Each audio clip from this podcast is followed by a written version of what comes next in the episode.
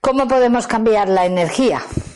Bien, luego cuando apaguemos las diapositivas os voy a explicar, no, lo voy a explicar ahora. A ver, como no tengo aquí material para explicarlo, lo haré con las manos. Veréis. Imaginaros dos embudos, cortamos los, las puntas y los unimos. ¿Vale? Tenemos aquí un embudo y aquí. Vale. Sí.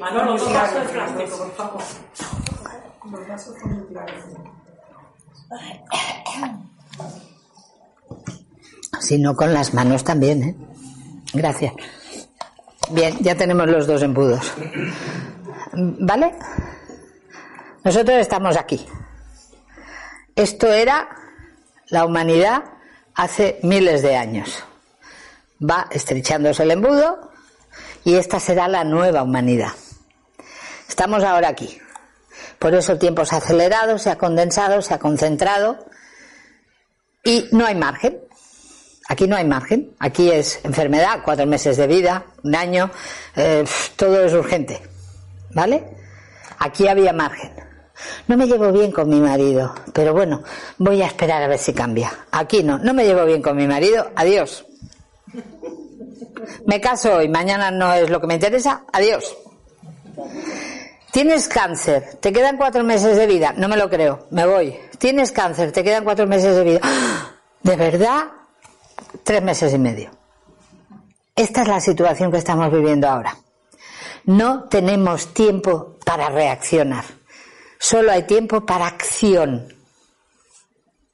Y la humanidad está en un estado reactivo. Me pasa, reacciono. Me dicen, reacciono. Me informan, reacciono. Comprendo, reacciono. Y tenemos que ser al revés. Acción, acción. Me dicen, acciono. ¿Me interesa o no? Eh, comprendo, me interesa o no. Fuera. Eh, ¿Me explican otra cosa? Puede ser verdad. Va. ¿eh? No, no lo siento. Fuera. No tenemos más remedio que ubicarnos aquí con la intención de favorecer esa nueva raza que estamos generando, que somos nosotros mismos.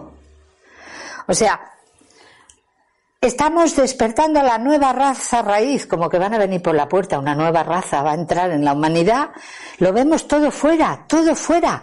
Somos nosotros mismos que vamos a volver a encarnar en una nueva raza raíz. Y yo, la verdad, lo quiero hacer mejor. Yo no sé vosotras, pero yo quiero hacerlo mejor. Entonces, cuando la última charla que tuve con, conmigo misma, conmigo misma, conmigo mismo, me acuerdo que dije, ¿y cómo voy a explicar esto? Y me dijo, hazlo como lo haría yo. Dije, mucha ayuda, mucha ayuda. Y me dijo, lo más sencillo que puedas. Entonces me acordé de los zapatos y dije, pues lo voy a hacer como sea. O sea, he dejado todo mi doctorado, he dejado toda la información y he venido con el corazón y con lo único que tenemos, la esencia. No hay nada más. Y desde ahí lo cogerá y lo captará el que lo tenga que captar. Pero esto no se va a romper. El planeta no se va a autodestruir. La humanidad no se va a autodestruir. Cada ser humano vivirá la transición en función de lo que haya cambiado, de lo que haya transformado. Y esto es como si en una familia cinco cogen una epidemia, no es lo mismo que en otra familia que haya dos. La humanidad sufrirá más o sufrirá menos en función de la transformación que sea capaz de hacer. Ya está. Embudo explicado. Sigamos. El mundo está acelerado, planeta y humanidad. ¿Qué hacer al respecto? Parar, parar. Está acelerado fuera. Paremos, el cuerpo está fuera, el ser no lo está. Es que lleva un acelere. No, tú no, lo lleva tu cuerpo. Empecemos a cambiar la focalización. Pues si lo lleva mi cuerpo, voy a darle algo al cuerpo para que no se acelere tanto, que se desacelere. Y ahora lo solucionamos con química. La química desacelera el cuerpo y enturbia el alma.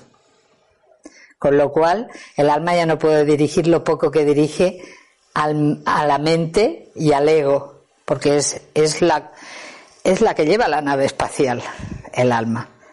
Lo único que pasa es que la nave espacial está sucísima. Hay que sacarle brillo. Dejar de sufrir, recuperar la alegría. Con lo fácil que es esto. No sabéis lo difícil que es poner a alguien alegre. Porque es todo tan serio.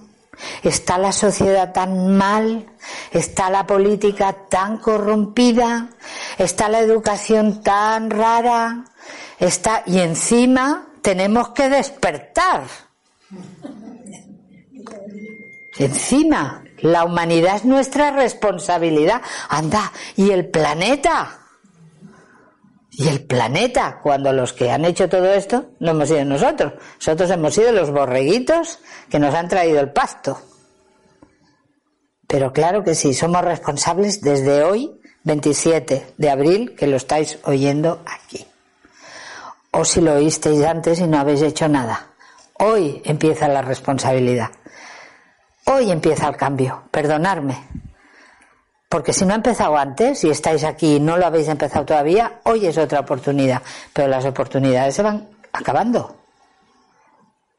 Y vamos a soltar ya esa carga de he de despertar, he de salvar al planeta, he de salvar a la humanidad, solo me tengo que salvar yo y aprender cada uno a salvarse y todos juntitos nos salvaremos, pero nadie es responsable de nadie.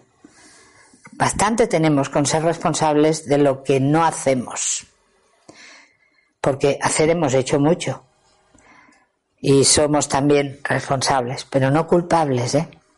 Esto también hay que aparcarlo. En el universo nunca han existido culpables, somos responsables. Es cuestión de que aceptemos que vamos a tener que pagar la factura que sea, pero vamos a cambiar.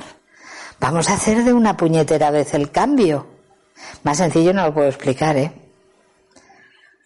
De verdad, ¿eh? Porque no hace falta. Esto no es que os considere que no lo vais a entender. No, es que lo que tiene que llegar es la vibración de lo que os explico, no lo que os explico. El ser tiene que recibir la vibración la frecuencia de las palabras, porque las palabras son las palabras del universo, las mías y las vuestras. Por eso hay que cuidar lo que se dice, hay que cuidar lo que se habla, hay que cuidar lo que se explica, porque ahí va el aliento divino, ahí va lo que somos. Bueno, lo de la alegría es muy fácil, ¿eh? Somos alegres por naturaleza, pero es que nos sentimos culpables porque si, si me río mucho, mm, ¿qué va a pensar? ¿Cómo te encuentras? Me he enterado que tienes cáncer. Sí, oye. Pues sí, tienes cáncer, no pasa nada, cambia y todo funciona. Yo también lo tuve. Yo también lo tuve. Y no hice, en ese momento estaba involucrada con Hammer. Entonces era una de las responsables de eso que se estaba descubriendo. Y me tocó.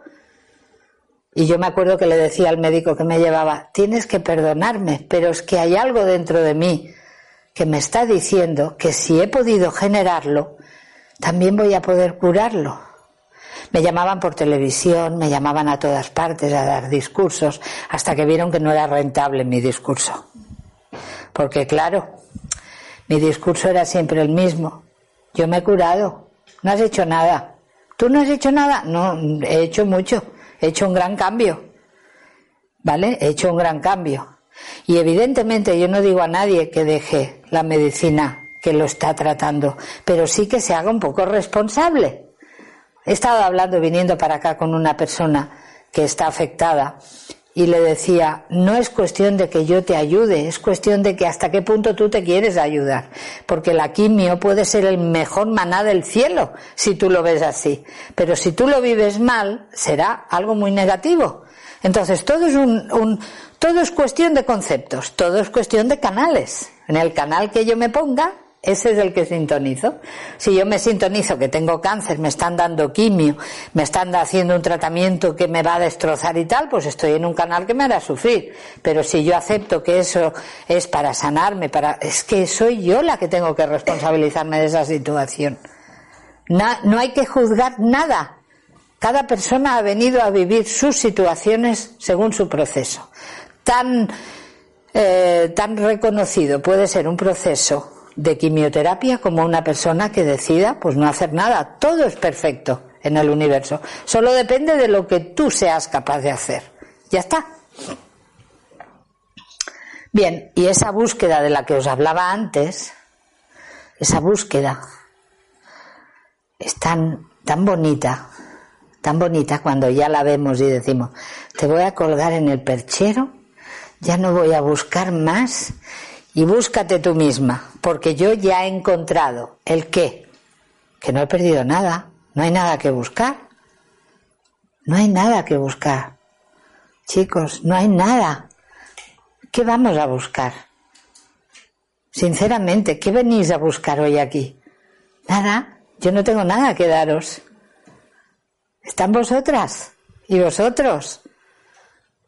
La búsqueda es una pérdida de tiempo. Eh, no hay más cadenas que aquellas que os hayáis impuesto con vuestras limitaciones y creencias. Esperamos siempre que todo esté bien. Eh, veréis, todo está bien si va de acuerdo en lo que yo quiero. Pero si no está de acuerdo con lo que yo quiero, ya no está bien. Y eso no es correcto todo está bien, me guste o no me guste. Porque si no me gusta, tengo que aprender a vivir con eso. Y si me gusta, qué alegría. Esta vez me gusta. Pero no puedo vivir luchando. Esto no me gusta, no soy feliz. Esto me gusta, ahora soy feliz. Ahí es donde somos felices a ratos. Porque yo tengo que aprender a ser feliz a tener esa condición de felicidad, de bienestar. Yo la llamo paz. Cuando me guste o cuando no me guste, es que es lo mismo. Es la cara de la moneda por un lado o por el otro. Es una experiencia así o asá, pero sigue siendo la misma experiencia. A ver, ¿el amor es diferente a la ausencia del amor? No. Lo blanco y negro es lo mismo solo que el negro es la ausencia del blanco y el blanco es la ausencia del negro. Entonces, ¿por qué cuando algo no va con nosotros nos duele tanto? Y cuando es algo que nos gusta, queremos que dure eternamente y no dura, se va porque no es real. Entonces hay que aprender a estar bien con el blanco y con el negro. La mente puede ser oro en tu vida o bien negatividad en tu evolución. Aquí ya entraríamos en otro terreno, que es que la mente es la que ha adquirido todos los registros, ha adquirido todas las limitaciones, ha adquirido todos los grandes esfuerzos que han hecho todos los que nos han rodeado desde que hemos nacido para que seamos personas cabales, responsables, con una carrera, con un trabajo, con una imagen y vamos destrozados para mantener esos niveles porque madre mía, soy lo peor de mi familia, todos han estudiado menos yo. Qué bien, tú te has librado de tragarte historias que a lo mejor ni son el 50% verdad. Sin embargo, la del universo, que es la importante, que es de donde venimos todos, nadie nos la enseña. Eso es tabú. Porque claro, descubriríamos quiénes somos. Y eso no puede ser. Es peligroso. Porque entonces dejaremos de ser borreguitos empezaremos a ser. Mirad, hay un ejemplo que a mí me hace mucha gracia. Hace muchos años, yo he sido 40 años budista. Budista, cristiana, musulmana, hindú y todo lo demás. Mi altar era una multitud de deidades, ¿no? Porque ninguna me cuadraba. Eh, resulta que me acuerdo una vez en un centro budista había un chico que era sudafricano y hablábamos de Dios en una cena. Y el chico dijo, Dios debe ser negro. Y había un chico que era mulato y dijo, no, no, Dios es moreno, tirando a café con leche. Cada uno sacaba tonalidades diferentes, ¿no? Y había una japonesa, bueno, era catalana, pero de padres japoneses, y decía, pues yo creo, pero ya reíamos, ¿no? Pues debe ser amarillo.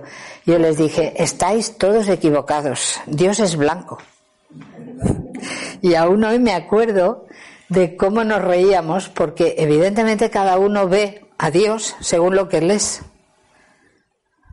Porque en realidad Dios no es ni blanco, ni negro, ni amarillo. Dios es el origen, es de donde todos venimos.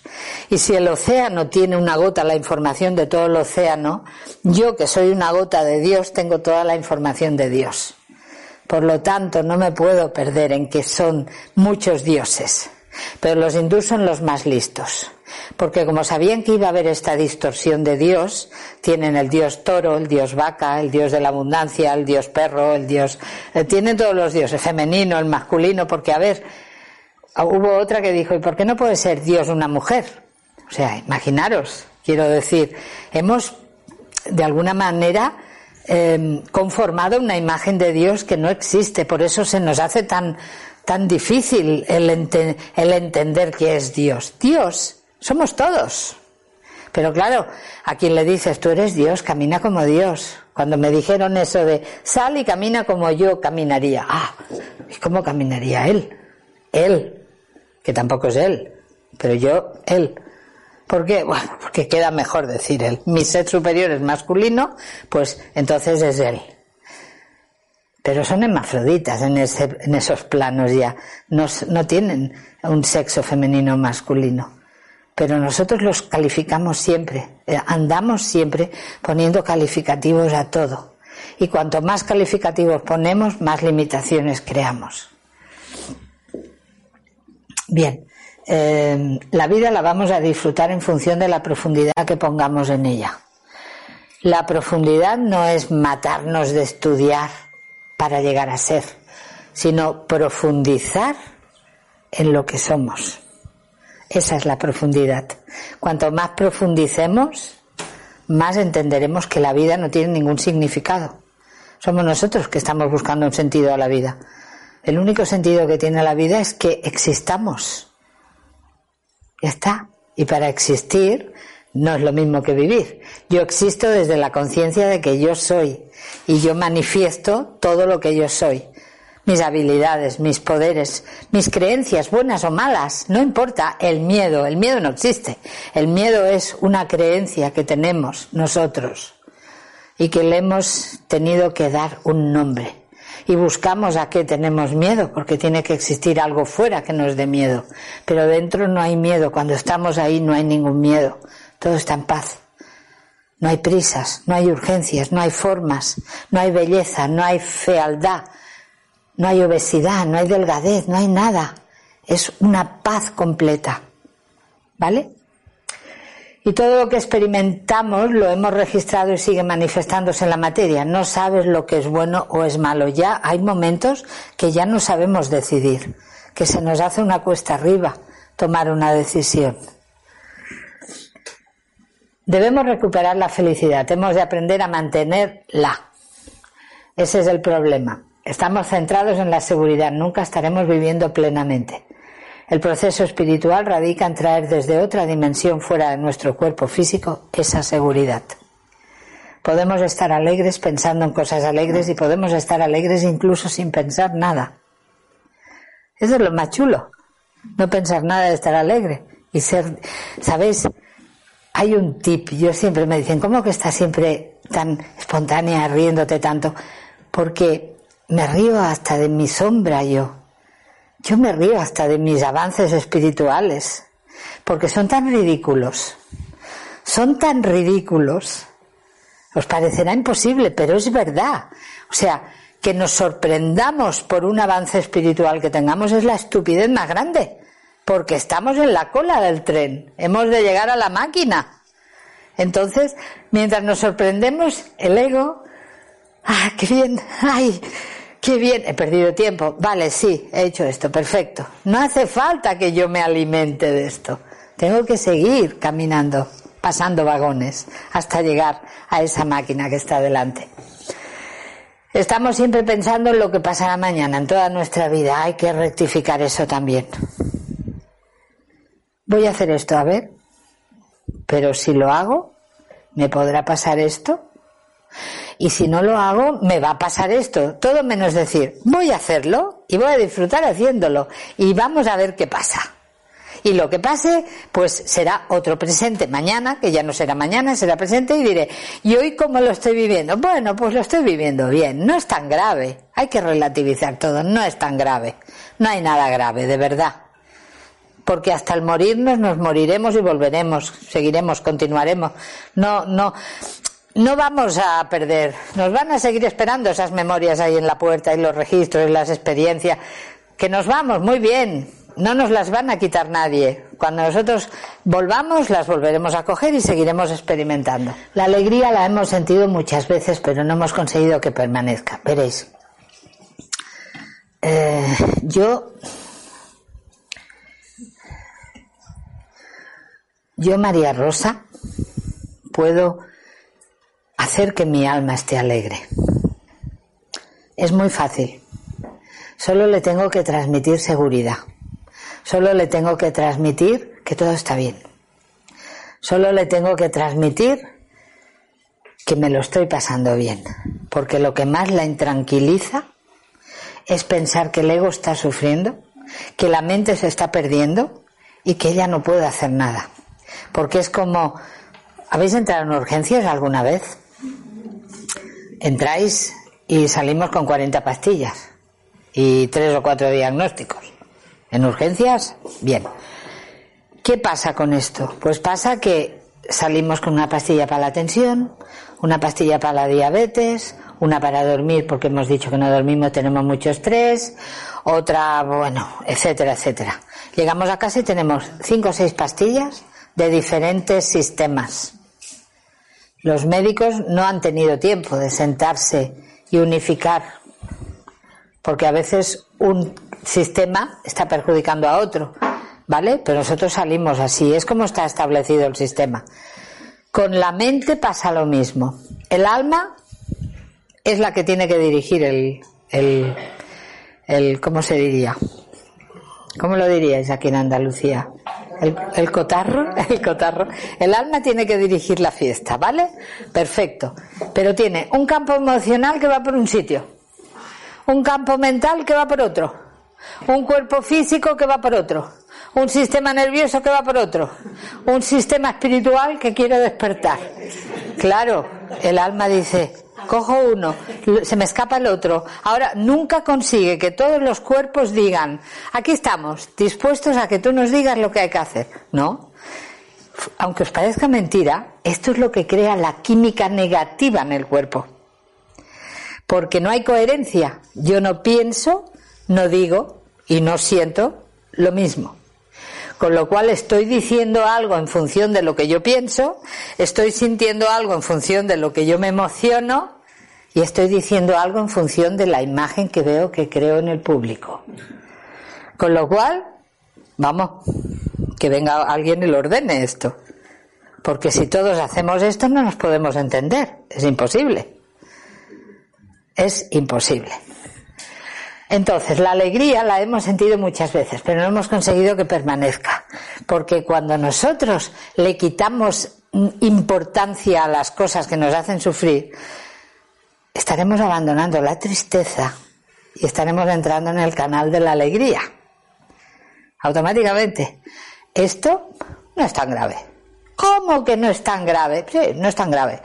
No puede ser que digas que esto no es tan grave. Sí, no es tan grave. Pero es que no es tan grave, y 13 son 13. Cuando haya convencido yo a esa persona de que no es tan grave, sin decir nada, posiblemente eso ya no esté. Y entonces dirá, es que no sé, yo vine, te dije, sí, pero es que cuando terminamos de hablar aquello ya se había ido. Fue un momento, ¿no lo viste? Pues, ¿por qué le hemos dedicado esa, esa focalización, esa emoción? Entonces sufrimos tristeza. Es tan fácil como decir, bien, lo relativizo y al relativizarlo, porque ya sé que es una tontería, porque sé que eso es virtual, que eso es una acción-reacción, no tiene sentido, igual que está esto, está lo otro. ¿Dónde elijo estar? Elijo estar en la alegría. Bien, pues ya no voy a poder estar triste. Probarlo. A la que vosotros veáis que llega una situación que os entristece y decís, yo no quiero estar triste, yo quiero estar alegre. Es como que toda la química del cuerpo dice, a estar alegre. Y ya no puedes ponerte triste. Sin embargo, seguimos, ay, qué triste estoy. Ay, y venga suspiros. Y ay, qué triste estoy. Y qué dolor. ¿Y cómo estás?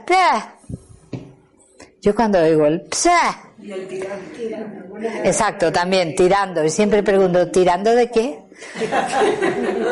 Pues no tires, suelta, suelta. Porque es que es así. ¿De qué tiramos? De nada, no hay nada de lo que tiramos. Pero nosotros seguimos tirando. De lo único que hemos de tirar es de nuestro cuerpo para que lleve este pobre ser a alguna parte. Eso sí que hay que tirar de él, porque está tan apocado y tan acomodado y tan en su sillón. Bien, la tristeza es la pérdida de la paz. Eso lo tengo comprobado. Cuando una persona está triste no tiene paz interna. La tristeza es la pérdida de la paciencia. Estamos impacientes, nos ponemos tristes porque nada funciona. Uy, esto no funciona. He probado esto y no funciona, voy a probar esto otro. Paciencia. Y uy, y cuanto más impaciente estoy, más triste me pongo porque menos consigo lo que quiero conseguir. La tristeza es la pérdida de nuestra naturaleza inherente. Acordaros, esa esencia que somos cuando estamos tristes conecta con la esencia que no somos. Que hay otra, que es que no somos. O sea, si en la vida todo tiene una dualidad, yo soy una esencia espiritual y además soy una no esencia que no existe, pero que yo me la imagino y la creo. Y así funciona. Porque tenemos tantísima imaginación para crearnos situaciones tontas, absurdas, que hasta nos dan miedo. Somos como productores de cine y creamos películas de terror y encima no ganamos dinero con ellas porque nadie las quiere escuchar. No hay público para esas películas. Pero nosotros seguimos creando películas de terror y, nos vamos a ver películas de vampiros para coger más ideas todavía porque se nos, no nos salen bien entonces como no nos salen voy a ver si cojo más material y la próxima que me invente la invento mejor porque es que no tengo público o esos ratos en que se te pone una persona delante y tú dices, uy, ¿cuánto tiempo hace que no la veía? ¿Cómo estás? Y a la media hora te ha contado 10 años de su vida y tú solo querías saber cómo estaba hoy. Pero has tenido que escucharle los 10 años de su vida, porque son importantes esos 10 años de su vida. Y tú dices, si la corto, le voy a dar un disgusto. Bueno, pues voy a ir pensando en otras cosas mientras tanto y la dejas. Y hasta dejas el móvil ahí, te vas a hacer otra cosa y vuelves y sigue hablando. Porque te tiene que contar. O le dices, el día que te vi, sí, porque el día que te vi, resulta que venía de tal sitio porque me había encontrado con fulanita, porque me había dicho menganita y tú ya te has perdido. Ya te has perdido. ¿Vale? Fijaros cómo tenemos la mente, o sea, cómo fantaseamos. Creamos unas, bueno, producciones humanitas 2019. Es... Bien, entonces, no aceptarás nunca los motivos de tu falta de alegría. No, tú le dices a una persona, no, mujer, no hay para tanto. Ay, no hay para tanto. Si tú supieras, y tú dices, si llevas media hora contándomelo, ¿cómo no lo voy a saber? Pero si tú supieras, tú es que no lo sabes. Bien, no lo sé, perfecto. Tu ego sabe que tiene que soltar y no quiere. ¿Vale? El mundo ha creado las situaciones externas que hemos querido y ahora tenemos que crear las experiencias internas. O sea, hemos jugado a ser seres enfocados hacia afuera y ahora tenemos que hacer así y enfocarnos hacia adentro. Es la única solución para que nuestra vida, vida, funcione. Esto no tiene vuelta de hoja. Cuando experimentamos siempre estamos creando alguna química, solo hay que decidir qué química nos interesa crear. Si nosotros estamos tristes, vamos a crear químicas que nos van a producir miedo, depresión, angustia, estrés, ansiedad. No me interesa. Si estamos alegres, si nos cambiamos de canal, voy a ser relativa, voy a verlo todo de color rosa, nada me va a afectar, voy a tener paciencia para escuchar a esa persona que me va a contar 10 horas su vida, ¿vale? Y trataré mientras tanto de ver cómo estoy yo mientras la oigo, porque si empiezo a querer ayudarla, a querer que comprenda que está enrollándose y todo esto, estoy en el ego, estoy en el mismo ego que está ella. O sea, tengo que aprender a decir, uy, está hablando mucho, bueno, ya está bien, la he escuchado 20 minutos, tengo bastante. Eh, ¿Me perdonas? Que tengo que ir a hacer una llamada y ahora vuelvo. Y ya no vuelves más. Porque no puede ser, no puede ser pero a veces te está esperando en el mismo árbol donde la has dejado, en Shambhala, en el mismo árbol, y vuelves a pasar y dices, espera, se me ha quedado una cosa por contarte. Ah, sí, no, ya me la contaste. Espera que te la voy a contar. Bien, toda la gente quiere ir al cielo. Esta es otra. Todo el mundo quiere ser bueno para ir al cielo. Lo cual damos por hecho que esto es un infierno. ¿Vale? Damos por hecho que estamos en el infierno. Y esto es otro error. Esto puede ser un cielo si nosotros bajamos del cielo aquí, pero hemos decidido vivir en el infierno. ¿Vale? Bien, para mí, en todo lo que yo he estudiado y me han enseñado, esta es la forma de explicar la dualidad. Vosotros habéis oído que la dualidad existe en todas partes. El universo también es dual, pero no es negativo y positivo, lo tiene complementario. ¿Vale? El universo no puede funcionar una fuerza, tiene que funcionar la fuerza con la antifuerza para que todo se combustione, ¿no? Entonces, la historia de la dualidad desde el origen sería así. El espíritu, que es una dualidad perfecta, complementaria, decide experimentar y baja su esencia, el ser. Y entonces el espíritu, como ve que como ser no va a poder manifestarse, crea un fractal de él, un holograma, y crea el alma. El alma es la dualidad espiritual material. Fijaros, aquí es una dualidad perfecta complementaria.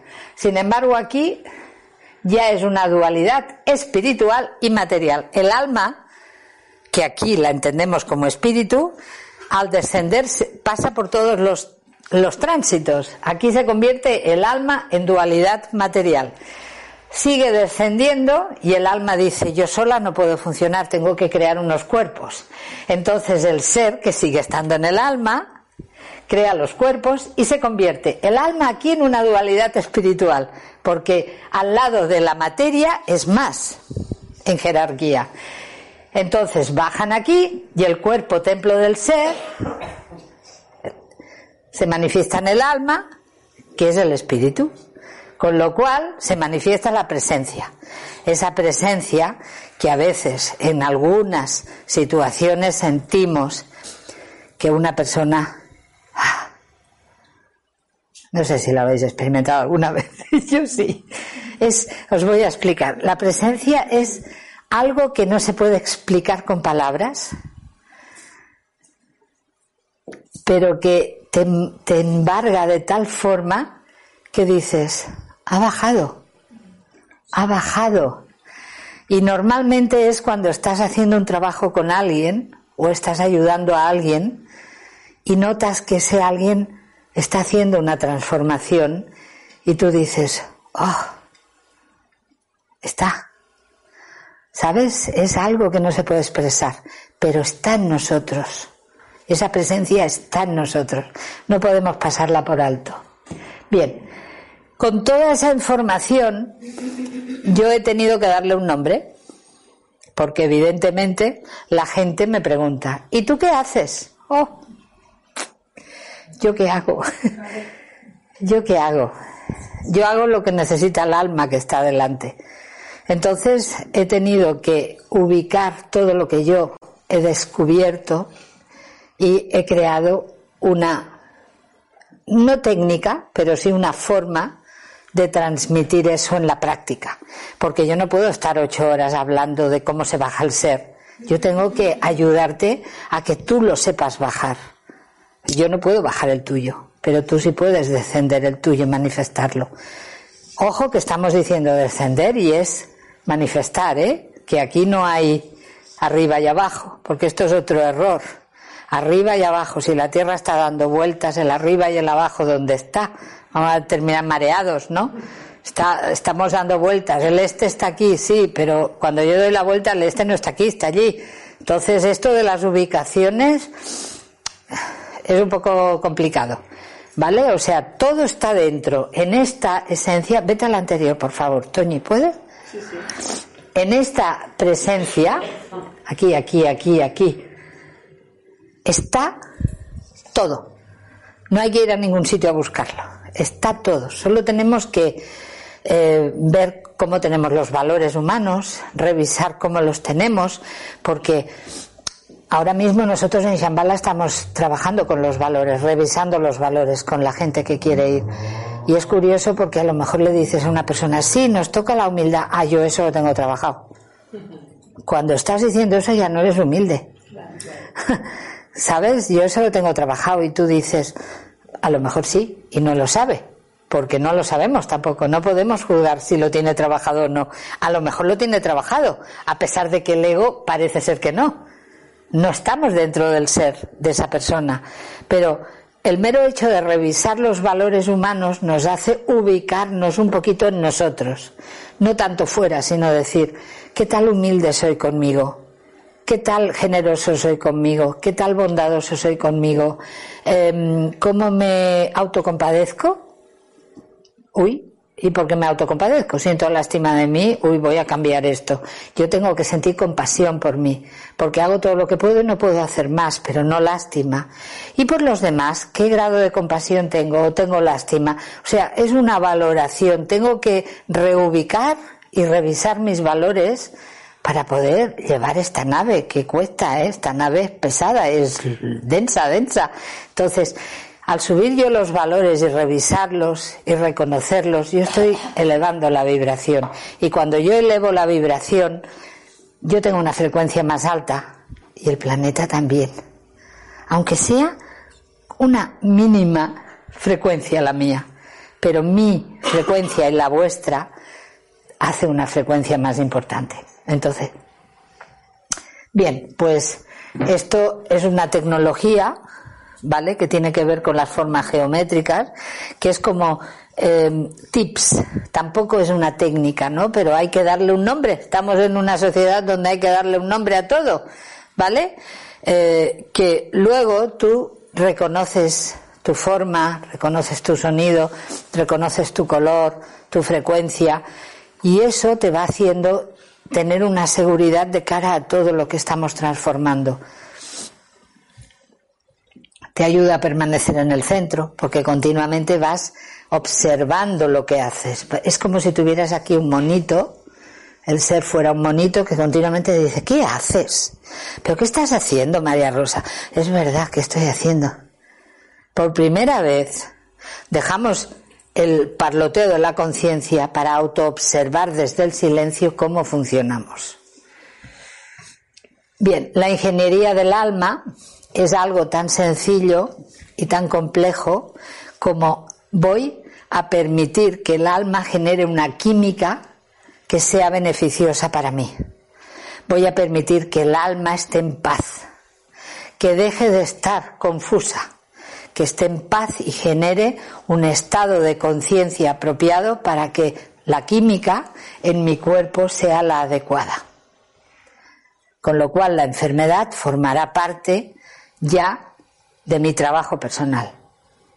Porque no hemos venido aquí a ser depresivos, hemos venido a ser alegres. No hemos venido aquí a ser ninguna cosa negativa, hemos venido a ser todo lo positivo que podamos.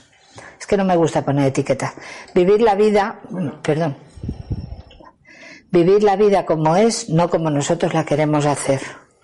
Este, este es un tip muy importante. Nosotros tenemos que aceptar que la vida es como es, porque somos responsables de nuestra obra de teatro. Entonces todo lo que queramos cambiar desde la imposición o no aceptemos no va a transformarse. Pero yo conozco casos en donde hay un problema, un conflicto tremendo de ubicación personal y en un momento dado esa persona hace una pequeña transformación y empieza todo a cambiar en su vida. Trabajo, relaciones, salud, todo. todo. Solo hay que sintonizar el canal apropiado, ¿vale? Y para eso nosotros también vemos la fecha del destino, qué energías traemos, que esto otro día os lo explicaré, porque nosotros nacemos, en, en la esencia tenemos un número, en el universo hay unas matemáticas y la esencia es 1, 2, 3, 4, 5, 6, 7, 8, 9. Cada número pertenece a una fuerza en la creación. Y esos números van descendiendo y nosotros los vamos experimentando. Una vida el 1, si lo pasamos el 2, si lo pasamos el 3, si lo pasamos el 4, el 5, hasta que llegamos otra vez a nuestro origen. Entonces, cuando nosotros en esta vida tenemos el mismo número de esencia que el mismo número de destino, automáticamente hemos venido aquí a hacer un gran cambio. Y ahora mismo hay muchas personas que son 4-4, que son 5-5, que son 7-7, ¿vale? Y quiere decir que el alma está muy removida en esta vida, muy removida, porque sabe que es una gran oportunidad para manifestar el cielo en su tierra, que es el destino. Bien. Bueno, esto es los próximos retiros que tenemos. Eh, por si me lo preguntáis, porque normalmente lo preguntan, mm, yo amo el trabajo de poca gente, porque si no, no funciona bien. Y normalmente tengo cinco plazas solo y son las plazas que, que yo entiendo que puedo gestionar, porque es un trabajo muy, es muy concreto y muy específico y se tiene que hacer con poca, poca gente, poca, pocos asistentes. Bien, muchas gracias.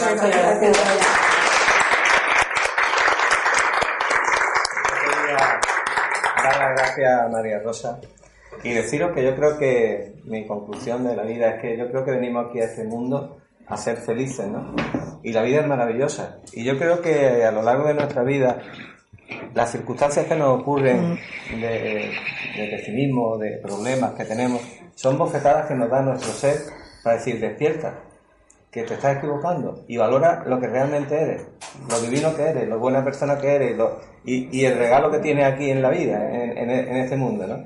Y eso es lo que tenemos que valorar, que cada uno en nuestra vida, en nuestro recorrido, tenemos etapas donde tropezamos, pero cuando salimos de ese tropezón, valoramos muchísimo más con más felicidad lo que tenemos y lo que somos. Valoramos. yo creo que eso es lo que sí, señor. quería decir. Sí, sí.